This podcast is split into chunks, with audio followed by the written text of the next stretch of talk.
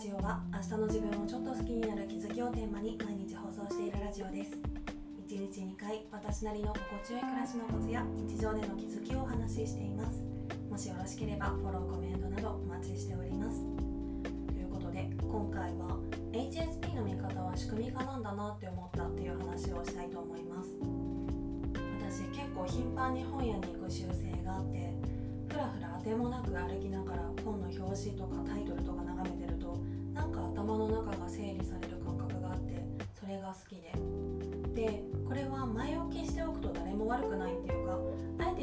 私が過敏すぎるっていう話ではあるんですけどこの前本屋に行って本棚を眺めていた時ふといいなって思う本があって買おうか迷ってたんですね。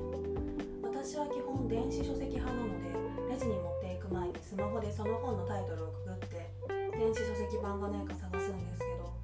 いつも通りスマホでちょっとググってたらそうしてる間に近くに人が来てその人たちは2人組で、まあ、別にうるさくはないけどまあまあ喋ってで邪魔かなと思ってちょっとポジションずれたら私が買おうと思った本の棚の前に居座られてしまって、まあ、別に私の絵でも何でもないから居座られたっていう表現はおかしいかもしれないんですけどそこで立ち読みを始めて全く動かなくなってしまったんですね。そこで欲しい本の電子書籍版があったら私はもうその棚には用はないから別にいいんですけどその本電子書籍版がなくって私はその棚に手を伸ばしてその本を手に取ってレジに持っていく必要があって。なんかこの言い方はちょっと不自然かもしれないんですけど。でもさっきの2人組全然動かないみたいな。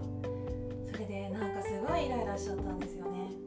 せっかく気分よく過ごしてたのになんかめちゃくちゃ気分が悪くなって。でその人たちがいなくなるまでの間なんでこんなに気分が悪くなったのかっていうのは私なりに考えてたんですけど。多分気分が悪くなった要素は3つくらいに分まず1つ目が喋り声が耳障りだったこと。2つ目が目当ての本棚を塞がれてることで邪魔されてる感覚がしてしまったこと。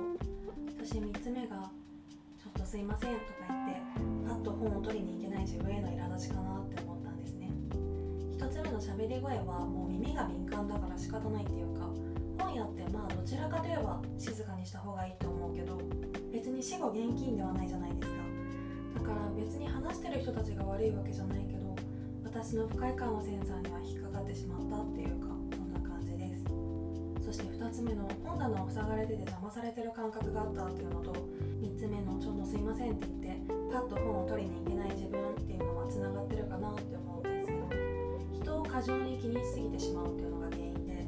なんだろうあの時私が一番感じたのは相手が2人組だったから話しかけてどいてもらって私が立ち去った後に何か言われたら嫌だなって思ったんですよね。これまで散々人のことは気にしないとか言っておいてあれなんですけどいざという時はビビってしまうというかそういう感覚があって。でこれ何が言いたいのかっていうと私みたいにいろんなことに敏感な性質を持つ人って多くの人が何とも思わないことがストレスになるっていうことで私もこの件で改めてこのことを痛感したんですけどほんとちょっとしたことで気分を害するなみたいな。人の動きはコントロールできないしかといって人との関わりを一切なくすのも無理じゃないですか。だから他人より他の部分でエネルギーを節約する必要があるなって思って。そこで使えるのがルーティンとか自分が一番ストレスなく過ごせるルールを作って日常の基本的な行動を全て仕組み化してしまうことかなって思うんですよね。で私も今まさに